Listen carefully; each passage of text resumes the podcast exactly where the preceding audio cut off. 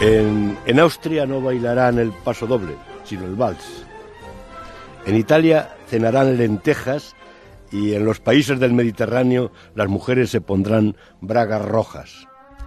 Recibiremos el 2017 con champán, el vino del diablo elogiado por Voltaire del que dijo Napoleón, merecido en la victoria, necesario en la derrota.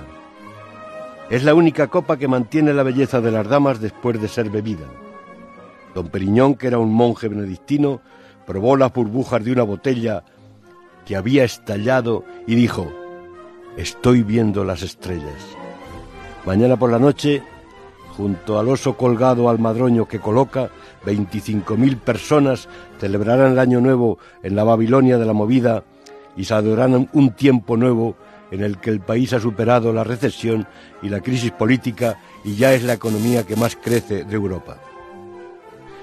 Millones de españoles estarán pendientes del reloj compuesto por un liberal que se escapó al exilio para que no lo arcara Fernando VII e inventó después el Big Ben de Londres.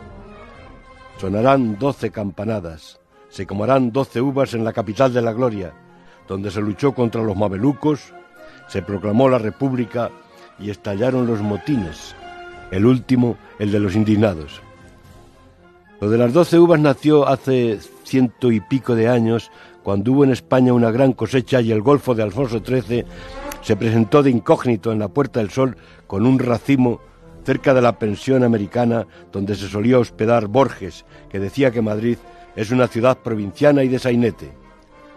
Las agujas del reloj son puñales que matan, pero mañana por la noche recibiremos el año con esperanza y diciendo viva el champán, viva el vino y feliz año nuevo.